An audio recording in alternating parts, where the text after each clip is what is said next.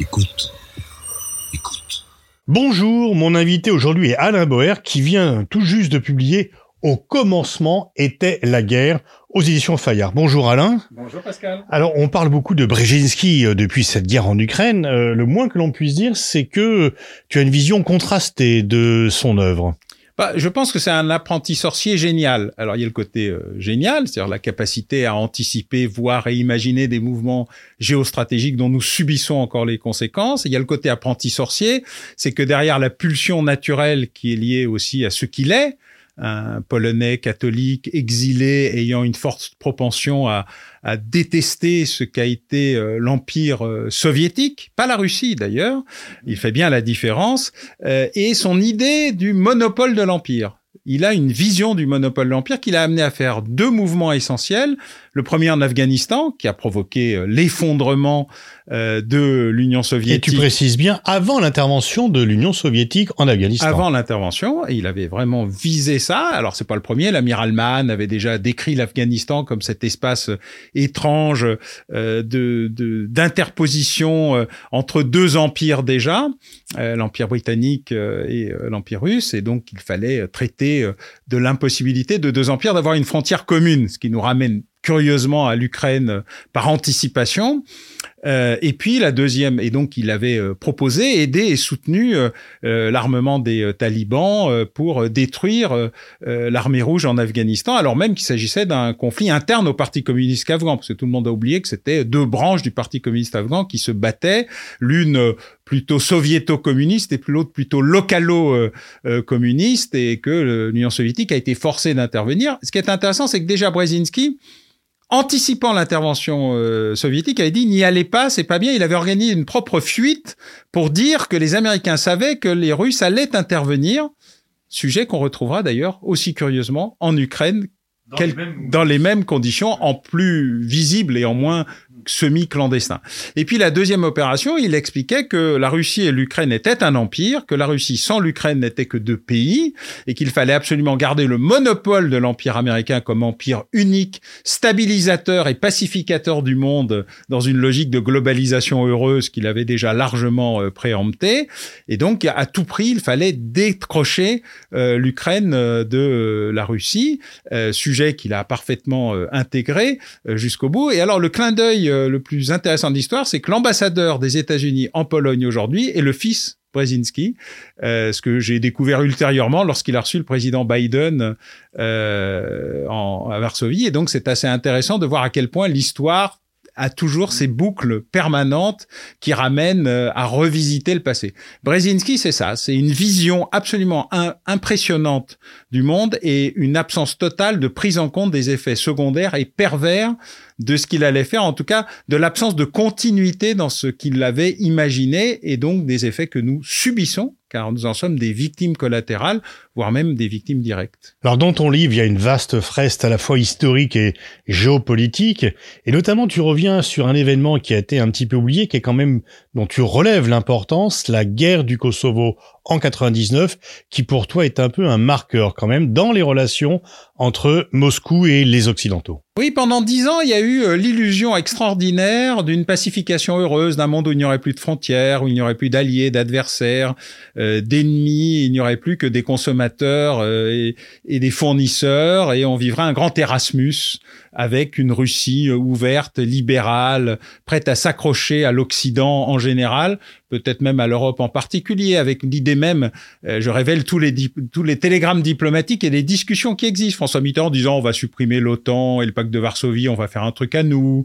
Euh, Genscher, le ministre allemand des Affaires étrangères, grand dirigeant euh, libéral, qui dit on va neutraliser l'Allemagne en échange de sa réunification. La discussion avec Gorbatchev sur les conditions de euh, la réunification allemande et les, et les conséquences euh, qui allait avoir. Et en fait, entre, on va dire, la chute du mur et 1999, il y a une sorte d'illusion euh, de la globalisation heureuse d'un monde de bisounours gambadant dans la luzerne. Et puis tout d'un coup, il y a l'intervention de l'OTAN euh, dans le conflit interne euh, Serbie, Kosovo, ex-Yougoslavie.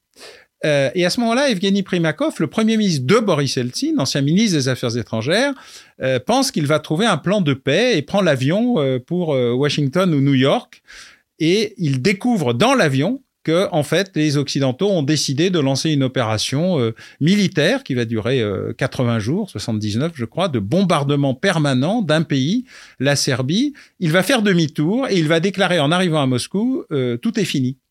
Nous venons de découvrir la vraie face de l'Occident. C'est un autre impérialisme et ils veulent notre fin. Et ce jour-là, euh, il se produit un bouleversement à l'intérieur de la, Russie qui est nous avons cru pendant des années que nous étions les méchants et les occidentaux les gentils, nous venons de découvrir que nous sommes les mêmes.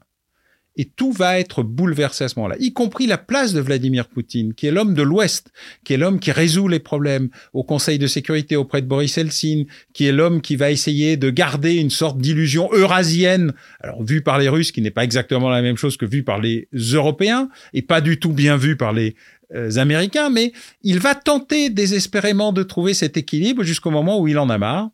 Et il en a marre après le sommet de Bucarest de l'OTAN, auquel il est invité qui est l'année suivante de sa déclaration à Munich au forum euh, de la 2007 Munich, 2008, le sommet de Bucarest. Et à la fin du sommet de Bucarest, Poutine repart en pensant qu'il a convaincu les Occidentaux. Les Français sont très contents parce qu'ils pensent que euh, l'intégration de la Géorgie et de l'Ukraine, qui sont vraiment les points de blocage les plus importants avec la Russie, on va s'en passer. Il y a ces deux petites lignes qui sont rajoutées dans le communiqué final, et on saura un jour comment elles ont été rajoutées, qui dit, bon, ben, on va pas les intégrer tout de suite, virgule, mais plus tard. Et ce jour-là, ce qui est la pire des solutions, et Poutine dit, nous allons nous préparer à un conflit majeur avec l'Occident, et donc, depuis ce jour-là, qui passe aussi par le Maïdan en 2014 et la première intervention russe euh, en Ukraine, il y a une volonté de la Russie de, à tout prix, neutraliser voire reconquérir l'Ukraine, récupérer la Crimée, ça c'est un sujet non discutable et non négociable, et pas seulement chez Poutine, c'est un sujet pour la quasi-totalité euh, de la des Russes, hein, ils ont cette vision particulière, leur, Alsace et Lorraine, on va dire, et puis euh, de, de se préparer à un conflit majeur avec l'Occident qui ne veut pas voir, ne veut pas croire, ne veut pas écouter, ne veut pas entendre. Et je mets la liste invraisemblable des déclarations russes disant on va le faire, euh, c'est la ligne rouge, euh, attention à ce que vous faites, il va se passer quelque chose, y compris dans des négociations auxquelles j'ai pu à un moment participer, euh, quand il y a l'intervention du président Sarkozy pour arrêter euh, l'offensive russe en Géorgie, euh, qui a cru qu'elle pouvait récupérer ses provinces autonomes, et ça c'est en 2008. Donc depuis 1993-94, la Moldavie, qui est un sujet que je dirais un peu particulier, mais la euh, Géorgie en 2008 et l'Ukraine en 2014, il y a un conflit en préparation devant nos yeux que nous refusons de voir et auquel nous refusons de nous préparer. Et page 115, tu écrit, en cherchant à instaurer à travers du monopole de la guerre propre la pérennité de sa posture dominante, l'Occident semble avoir libéré un certain nombre de pays, au premier rang desquels la Russie, dans le recours à la guerre sale. Oui, bien sûr, parce que euh, d'abord, nos guerres ne sont pas plus propres que les autres, euh, même si nous feignons de croire euh, qu'elles le sont, ou même si nous regardons, ouais, toujours emballés d'une grande moraline. Il y a vraiment une espèce de, de, de, maladie naturelle, alors parce qu'on assume peu la guerre, parce qu'on estime qu'il faut s'en séparer, ce qui est plutôt raisonnable, mais ça ne nous empêche pas d'en faire. Et d'ailleurs, je mets la liste des conflits en Europe ou autour de l'Europe hmm. qui ont lieu dans ces soi-disant il y en a une trentaine 30 ans de paix. Il y en a un, un ou deux par an. Hmm. euh, mais on dit non mais c'est un épiphénomène. C'est pas exactement ça. C'est autre chose. C'est euh, c'est une poudrière mal gérée etc mais en fait nous sommes en guerre quasiment permanente et la paix est une heureuse parenthèse euh, moins pacifique qu'on ne le croit et dans laquelle nous avons investi euh, totalement nos illusions euh, sans nous préparer sans nous préparer à la guerre. En fait, on a la paix qui s'en va et la guerre qui arrive et nous avons décidé de ne pas l'anticiper, de ne pas l'avoir et nous avons abandonné toute une série d'éléments de souveraineté on a traité nos armées comme on a traité notre espace sanitaire ou notre espace sécuritaire ou nos services publics, c'est-à-dire en la dépouillant. Aujourd'hui, nous avons une armée euh, expéditionnaire et échantillonnaire qui a un peu de tout et beaucoup de rien et qui est euh, uniquement une armée d'intervention qui d'ailleurs est en repli, euh, notamment dans les zones traditionnelles africaines. Et puis l'Occident découvre qu'il est faible, qu'il n'a jamais été aussi faible. Euh, il a perdu l'Amérique du Sud, il a perdu l'Afrique, il a perdu euh, le Moyen-Orient, euh, à la fois dans la gestion des sanctions contre la Russie, mais aussi dans sa capacité d'influence. Aujourd'hui, la plupart de ces pays font comme ils veulent et pas comme Washington aurait pu le décider. Quant à l'Europe puissance, elle devient de plus en plus une illusion structurelle et pas seulement un moment où elle ne serait pas encore arrivée à l'optimisation de ses forces. En fait, elle est euh, en situation euh, de mort cérébrale. Ah, je n'irai pas jusque là. D'abord, les morts cérébrales, comme chacun a pu le constater, se réveiller. Se, voilà, il pouvait y avoir des effets. Euh, les, les, anesthésistes sont aussi on, réanimateurs. Il faut pas sous-estimer leur capacité. quand même pour l'autonomie stratégique européenne. Oui, mais soit, je, je, crois qu'on n'est toujours pas arrivé à ce niveau, mm. car les Allemands n'ont pas du tout le même point de vue que nous. Les Anglais ont déjà démontré depuis longtemps que. Et puis, on se demande ce que sont les enjeux. Les enjeux sont en Europe, les enjeux sont en Méditerranée, les enjeux sont dans l'Indo-Pacifique. qui s'occupe de quoi et dans quelles conditions? Reste aujourd'hui un grand un grand mystère. Et quand le Parlement en est réduit à retoquer dans la loi de dans le projet de loi de programmation militaire euh, le, document annexe qui est censé détailler, préciser euh, ce qu'est véritablement euh, la doctrine, la stratégie et les moyens de la souveraineté, on se rend bien compte qu'on n'est pas encore arrivé au bout de l'effort, malgré un gigantesque effort financier, mais une absence très forte de doctrine stratégique claire. Hmm. Est-ce qu'on peut pas dire qu'il y a à la fois un renforcement de l'influence américaine en Europe et un affaiblissement de l'influence américaine partout dans le monde? Tu viens d'en parler, on voit que l'Arabie saoudite, le Brésil, tous ces pays n'entendent plus être dominés par Washington. Alors Washington est, plutôt fortement, ou s'est renforcé en Europe par défaut. C'est plus l'Alliance Atlantique comme euh, instrument de sauvetage militaire de pays euh, traumatisés ou terrorisés, y compris ceux qui avaient choisi la neutralité. Je pense à la Finlande, à la Suède, euh, qui rejoignent l'Alliance Atlantique en disant "Écoutez, euh, on a compris qu'il se passe quelque chose et donc euh, vous êtes notre dernier recours." Les pays baltes. La question de Kaliningrad reste un, un sujet très important à l'intérieur même de l'Union européenne et du risque que ça représente pour son, son, sa structuration. On vient de doubler les frontières avec la Russie en quelques jours euh, du fait de l'entrée de, de la Finlande. Donc ça change beaucoup la donne de la relation qui pouvait exister et on est passé d'une alliance atlantique qui allait intervenir partout dans le monde, sauf en Europe où il se passait plus rien, une alliance atlantique qui se renforce en Europe et qui est effectivement extrêmement affaiblie dans le reste du monde où on a là plutôt des triades, des quads, des, des opérations bilatérales ou multilatérales limitées avec un pôle émergent qu'on voit relativement peu et sur lequel pour une fois la France n'est pas totalement absente, c'est l'Inde. Euh, qui vient de surpasser euh, la Chine en manière démographique. Et en fait, la démographie, c'est ce qui fait la politique, c'est pas l'inverse. Et de ce point de vue-là, je fais la liste des pays par population pour montrer à quel point euh, ce sujet n'est pas tout à fait secondaire. entre démocratie et régime autoritaire, ce qui n'est pas très, ce qui n'est pas très favorable à la démocratie. Non, et en plus, y compris d'anciennes démocraties sont devenues des démocraties autoritaires, voire totalitaires, ce qui euh, montre à quel point, d'ailleurs, le, le, le, processus visant à étendre des valeurs qui nous semblaient communes euh, rentre dans directement dans le choc avec la réelle politique et que c'est le grand retour de la réelle politique. Pour revenir à Brzezinski, c'est plutôt Kissinger qui finalement a gagné. Hum. Alors, euh, bien sûr, cette guerre entre la Russie et l'Ukraine est une guerre purement conventionnelle, mais tu dis en fait qu'elle a réhabilité la dissuasion. Alors à la fois réhabilité, elle nous entre dans une autre, elle nous renvoie dans une autre illusion. Euh, moi, je lis avec beaucoup d'intérêt, beaucoup de stupéfaction, l'idée que la dissuasion nucléaire serait la réponse à tout et que du coup, nous n'avons pas vraiment d'armée conventionnelle. Et je me demande à ce moment-là... Pas besoin d'une armée conventionnelle. Ouais, pas besoin. Je me demande à ce moment-là pourquoi les États-Unis, la Russie et la Chine investissent autant dans leurs forces conventionnelles. Il y a un moment où quelque chose m'a échappé.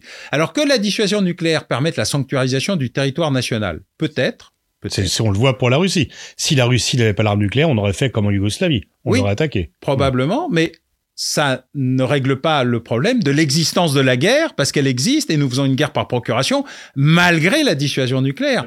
Euh, les attentats de 2001 euh, n'ont pas beaucoup tenu compte de, du surarmement nucléaire américain euh, lorsqu'il a eu lieu. Et même si ce n'est pas un pays en tant que tel qui a attaqué les États-Unis, ils n'ont pas riposté avec l'arme nucléaire. Or, je précise bien que la, la dissuasion, c'est pas seulement quand on est attaqué par le nucléaire, mais quand on est attaqué, point. Il y a là donc un, espèce de flou. Deuxièmement, effectivement, euh, nous arrivons à, une situation étrange, c'est que nous combattons sur le territoire de euh, l'agressé pour éviter de combattre sur le territoire de l'agresseur. Et de ce point de vue-là, Vladimir Poutine a parfaitement compris ce qu'était l'enjeu du réarmement nucléaire et de la modernisation nucléaire mais dont l'élément initial a été le refus des États-Unis euh, de s'engager sur le, la confirmation, la signature ou le renouvellement d'un certain nombre de traités euh, qui avaient stabilisé, voire gelé, et permis même une certaine forme de désescalade, justement euh, dans la première période euh, Poutine, euh, enfin Gorbatchev, Poutine, Helsin Poutine, qui avait donné un certain nombre de résultats. Et on est là dans une problématique qui va être le réinvestissement. Mais ce réinvestissement, il pose deux problèmes. D'abord, la bonne compréhension de ce que c'est que le nucléaire tactique vu par les Russes et la bonne compréhension de ce que c'est que le nucléaire stratégique. Alors, c'est pas une question de taille de la bombe, c'est une question d'enjeu à la fin. Le nucléaire tactique, c'est fait pour s'engager sur le champ de bataille, mais pas pour gagner la guerre. Le nucléaire stratégique, c'est quand on est agressé et qu'on veut définitivement éliminer l'adversaire ou, de manière très claire, arriver à une issue au conflit. Le nucléaire tactique pour les Russes, c'est la forme optimisée du conventionnel à son dernier degré. Et ils l'expliquent, le, disent, l'écrivent. Et tout ça est né d'un événement qui, nous, qui ressemble beaucoup à ce qui se passe en Ukraine. Pendant longtemps, je me suis demandé si c'est l'Afghanistan ou le Vietnam. En fait, c'est la Corée c'est-à-dire une guerre d'attrition longue et douloureuse. Hein. Séoul a changé quatre fois de main. Il y a eu 3 millions de morts dans la guerre de Corée, dont quelques Français, mais beaucoup d'autres populations, des Américains, des Chinois, des Russes. Et il y a eu dans cette affaire une situation tout à fait étonnante, c'est qu'une guerre d'attrition ne s'est pas terminée par un conflit nucléaire, mais par simplement un épuisement généralisé euh, des euh, protagonistes et une absence de paix. Il n'y a toujours pas de paix entre la Corée du Sud et la Corée du Nord. Et ce qui est en train de se produire dans la situation présente ressemble de plus en plus à cela. On parle de plus en plus d'un scénario coréen pour l'Ukraine. Exactement. Mm. Et donc d'arriver à une situation où il n'y ait pas de paix mais un cessez-le-feu. Alors il y a beaucoup de négociations, il y a beaucoup de diplomatie derrière les rodomontades. Les déclarations de Monsieur Prigogine, le, le, Rasputin, patron de Wagner euh, actuel, disant bon bah c'est bon, on a gagné, faut qu'on s'arrête parce qu'il y a un risque qu'un jour les Ukrainiens percent. Alors c'est pas vraiment la grande contre-offensive majeure où les Russes seraient boutés hors de l'Ukraine. C'est plutôt une espèce d'idée que comme les Ukrainiens ont plusieurs possibilités d'intervention, une à Louhansk-Donetsk, une vers Militopol, Mariupol et une autour de la Crimée, il y a un enjeu tel que la Russie ne pourrait pas tenir la ligne de front et ce qui est intéressant, c'est que Vladimir Poutine, il y a quelques semaines, a proposé aux étudiants et aux lycéens russes de réapprendre la Grande Guerre du Nord. Alors j'avoue que sur le moment, malgré quelques connaissances historiques, ça m'a un peu, avait un peu échappé, c'est la guerre contre les Suédois, avec Pierre Ier. Et Pierre Ier, cette guerre a été assez simple. Perdu, perdu, perdu, perdu, perdu, perdu, gagné. À la bataille de Poltava. En fait, par l'épuisement l'épuisement du rouleau compresseur. Bakhmut euh, a la puissance 1000, euh, et déjà Bakhmut, c'est la puissance 1000 de Verdun. Et euh, cette idée-là qu'à la fin on gagne par l'épuisement de l'adversaire est un élément qui est très important dans l'idéologie russe. Sauf que ils disent aujourd'hui, et c'est un peu ce que Prigogine dit, en fait, euh, ça marche très bien avec tous les autres, mais pas les Ukrainiens, parce que les Ukrainiens, ils sont comme nous. Ils connaissent autant l'attrition que nous. Et un des principaux dirigeants euh, russes disait il y a quelques années, en fait, ce que les Européens ne comprennent pas, ce que les Occidentaux ne comprennent pas, c'est que les Russes savent souffrir comme personne. Ils viennent de découvrir que les Ukrainiens aussi. Et donc, ça la pose problème. Tu passes, euh, tu consacres aussi plusieurs passages aux sanctions. Est-ce qu'elles sont toujours efficaces? Alors, les sanctions, c'est toujours efficace très lentement. Surtout quand un pays s'est préparé. La Russie, ça fait 10 ans, 14 ans, 8 ans. On peut choisir qu'elle se prépare à la guerre. Elle se prépare à la guerre avec une organisation économique et financière, beaucoup de ressources, beaucoup de ressources, une gouverneure de la Banque centrale qui, si elle n'était pas euh, aussi efficace, euh, mériterait sans doute le prix Nobel euh, d'économie et de finance. Hein. Ce qu'elle a fait en Russie, dans un pays en guerre et sous sanctions, est tout à fait incroyable. mais sur le fond, les sanctions pèsent dans la vie quotidienne des Russes. Alors la vraie question, c'est jusqu'à quel moment ça devient insupportable? Rien ne sera insupportable aux Russes. Donc les sanctions n'auront pas l'efficacité qu'on veut leur donner. Elles sont efficaces dans leur réalité quotidienne, dans les emmerdements quotidiens, dans les réductions de possibilités, de moyens, dans une forme d'inflation. Mais en réalité, ce ne sont pas elles qui vont résoudre la question de la guerre. Tu parles aussi, on n'en parle pas assez souvent, c'est extrêmement important, du lawfare, le fait que l'imposition de normes, de lois est plus efficace que la domination militaire. Oui, ou aussi efficace quand on n'est pas en guerre. C'est une autre forme de guerre. C'est pour ça que ça s'appelle la, la lawfare, la guerre de la loi, où les Américains sont passés maîtres de l'idée que euh, toutes les décisions qui étaient prises aux États-Unis avaient une portée mondiale. Alors il y a quelques juridictions, la France notamment, pour les questions de criminalité ou de terrorisme ou de crimes contre l'humanité, qui euh, ont mis en place des juridictions où euh, des victimes étrangères, victimes dans un pays étranger par des opérateurs étrangers, pourraient porter plainte en France pour ce qu'elles ont subi.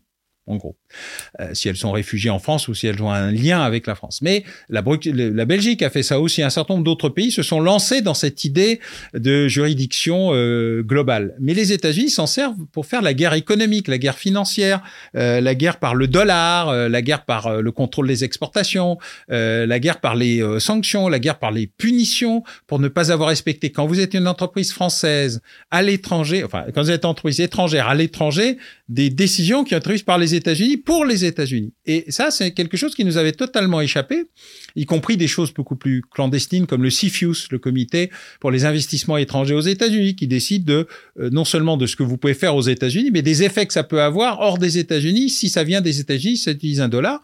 Et quand dans un avion euh, européen, vous avez une vis américaine, eh bien, vous êtes sous le contrôle euh, des États-Unis pour l'exportation même d'avions civils. Donc, il y a des problématiques qu'on a tout à fait négligées, sur lesquelles on n'est pas armé, pas plus les Français que les Européens, euh, parce que nous les avons ignorés ou que nous avons fait comme si ça n'avait pas d'effet sur la réalité. Parce Or, que c'était réalité... entre alliés, donc il n'y avait Oui, pas à s'en on occuper. sait- comme Voilà. chacun sait, on ne s'espionne pas entre Ouais. alliés jusqu'au moment où on découvre des euh, milliers de documents.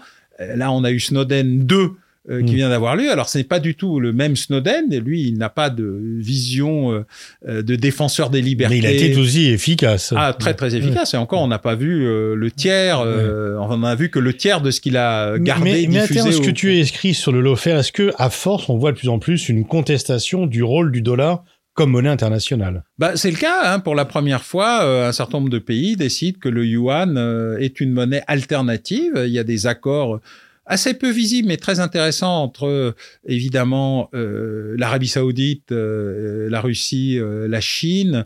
Il y a toute une série de pays qui cherchent une monnaie intermédiaire. Alors, on avait créé des monnaies multiples, des, des monnaies, des espèces de paniers de monnaies diverses. L'euro a tenté, sans réussir, d'être une monnaie alternative. Aujourd'hui, on est dans un monde où la renaissance des empires, ottomans, turcs, iraniens, perses, russes, chinois, crée les conditions d'une alternative. Et en fait, en éliminant euh, l'empire euh, soviétique, pour revenir à Brzezinski, il a créé ce qu'il voulait éviter à tout prix, euh, une multitude de- d'empires qui, ensemble, alliés, peuvent créer les conditions d'une véritable menace pour l'Empire américain avec une fausse Europe puissance, qui se rêve puissance mais qui ne l'est pas plus et qui n'est encore moins que ce qu'elle n'a été dans le passé, euh, qui essaye de trouver euh, son espace naturel et qui en est réduite pour l'instant à se raccrocher à l'Alliance Atlantique.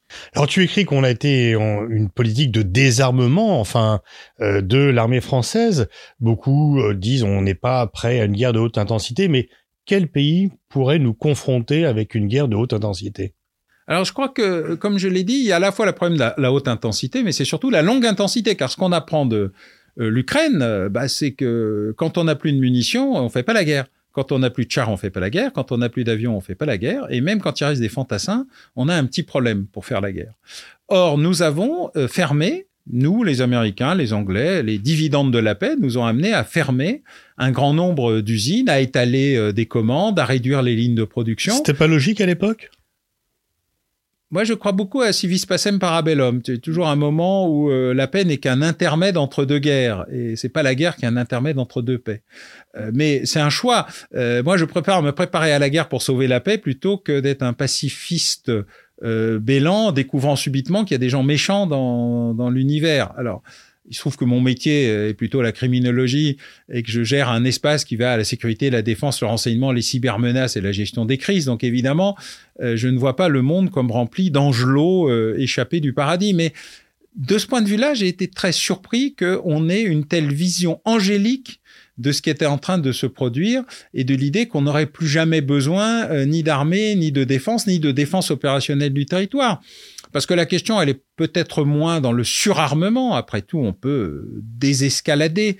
Mais entre désescalader et désarmer, on a le même crise aujourd'hui avec nos armées qu'avec nos masques, euh, nos vaccins, euh, euh, les problématiques sanitaires qui ont été subies par les diverses populations. Bref, on a pris une décision très étrange qui était qu'il n'y aurait plus jamais de guerre parce qu'on voulait qu'il n'y ait plus jamais de guerre, mais pas parce qu'on regardait l'état des forces en puissance. Et nous avons subi toute une série de conflits et d'événements parce que nous avons oublié les nations, les peuples, les tribus, les foi et les frontières. Et alors l'idée qu'il n'y aurait tout ça n'existait pas parce qu'on avait décidé que ça n'existait pas, bah, ça La provoque fin un des effet. territoires. hein, ça ouais. provoque un effet interne qui s'appelle gilet jaune et qui n'est pas Mm. terminé. Et ça provoque un effet externe qui est euh, conflit réémergent parce que le jour où on a ouvert le, le congélateur yougoslave, tout a fondu et on a retrouvé ce qui existait avant. Quand on lit un bon vieux Malais Isaac euh, euh, d'avant Deuxième Guerre mondiale, ben, on retrouve les empires, les problématiques, les sujets et on se dit mais c'est d'une modernité hélas affligeante. Tu termines dans, la conclusion en disant, en regrettant euh, qu'il n'y ait pas de lancement de programme d'études stratégiques ou de polémologie. Je ne peux être qu'être sensible à cet argument, évidemment, et c'est un peu frappant de voir que les crédits d'études diminuent alors que les crédits du Quai d'Orsay et du ministère des Armées augmentent. Oui, alors ça dépend quel crédit, hein, parce que comme toujours, le problème n'est pas la masse. On va avoir une loi de programmation militaire qui est la plus intense qu'on ait jamais eue, mais quelle est la doctrine de l'usage euh, de cet argent reste aujourd'hui relativement floue. Le Parlement a décidé pour la première fois, pour la première fois, de renvoyer l'étude d'impact en disant elle est insincère. Alors, devant une masse d'argent pareil, en général, on dit chouette. Beaucoup d'argent, bon, il y a l'inflation, tout ça, mais en fait, le vrai problème, c'est qu'on ne choisit pas. On choisit pas entre euh, les drones et pas les drones, euh, et la démonstration par l'Ukraine, c'est que les drones, c'est très important. Où est la défense opérationnelle du territoire? Mystère. 800 000 personnes en Ukraine, dont 100 000 hackers. Euh, je me demande combien on pourra en mobiliser en France, ou en tout cas, je ne me demande plus, ce qui fait que je laisse un point d'interrogation pour rester poli. Euh, est-ce que la logique, c'est euh, l'Indo-Pacifique, ou est-ce que la logique, c'est la Méditerranée? Qu'est-ce qu'on fait par rapport au territoire d'outre-mer et aux enjeux que ça représente? Bref, toute une série d'éléments dont on a perdu totalement la lisibilité. Donc le problème, c'est plus la haute intensité, longue intensité euh, qu'autre chose. Et donc il y a toute une série d'enjeux aujourd'hui qui sont pas euh, traités, euh, notamment en termes de réarmement, mais c'est pas le réarmement militaire, c'est le réarmement de souveraineté. C'est retrouver des espaces de souveraineté industrielle, technologique euh, et de formation et de euh, de d'entraînement au centre training américain. Et là, il y a un enjeu. Moi, j'ai découvert ça quand j'avais fait, et euh, tu avais d'abord été, été auditionné à ce moment, euh, euh, le, le, rapport sur les, la, les, recherche. la recherche stratégique en France. Il disait, à la fin, il manque la criminologie. Bon, c'est un sujet qui m'intéressait plus que les autres. La polémologie, la diplomatie et la stratégie. Euh, on n'a pas beaucoup avancé euh, depuis ce rapport qui date de 2008. Euh, donc je dis, le moment est venu probablement de faire des intelligence studies. Il y a très peu de formation sur le renseignement. Je ne parle pas de formation pour devenir espion. Les services font ça très bien, mais sur le renseignement. Alors il y a eu la création de la cadre, il y a des formations au Conservatoire des arts et métiers sur le renseignement. Donc il y a un début de commencement de quelque chose. Mais je n'ai pas encore réussi à imposer l'existence d'un collègue qui gérerait des formations en intelligence studies ou renseignement. La polémologie est un sujet qui n'est plus étudié quasiment depuis Durosel, c'est quand même un sujet, ça date pas d'hier. Euh, il a d'ailleurs écrit un très bel papier qui s'appelait Tout empire périra, que, dont je rappelle euh, le livre, et je dis Tout empire renaîtra. C'est en fait la deuxième, euh, peut-être le tome 2 du Durosel qu'on doit penser, mais il y a un vrai investissement à faire euh, sur l'ensemble de ces dispositifs de formation, et pour cela, il faut créer des emplois pour gérer des pôles de, de développement, et moi je suis très satisfait, notamment de ce que fait euh, l'IRIS. Hein, je, je, représente le secteur public euh, au sens mais je crois qu'on a les mêmes missions de service public, quelle que soit la nature euh, de nos institutions. Et c'est vrai qu'elles sont parfaitement complémentaires. Et j'invite beaucoup de mes collègues. Désormais, il y a une douzaine de formations en criminologie, donc je me sentais seul. Je suis désormais mieux entouré. C'est très divers, mais c'est très intéressant. Je pense que le même enjeu doit être fait pour l'ensemble du secteur, sur lequel euh, l'absence de recherche montre à quel point on est dépouillé, dépourvu euh, de capacité de pensée et d'analyse, alors même qu'il y a de brillants esprits qui n'attendent que cela pour pouvoir diffuser et, et offrir à l'État les moyens justement de se préparer aux crises à venir, parce que nous ne sommes qu'au début justement de celle qui a commencé, non pas en 2022, mais en 2014. Merci Alain, merci Alain Boer. Je rappelle donc que je recommande la lecture de ton livre Au commencement était la guerre, un vaste panorama historique géostratégique avec aussi des documents euh, méconnus ou inconnus dont il est utile d'avoir connaissance.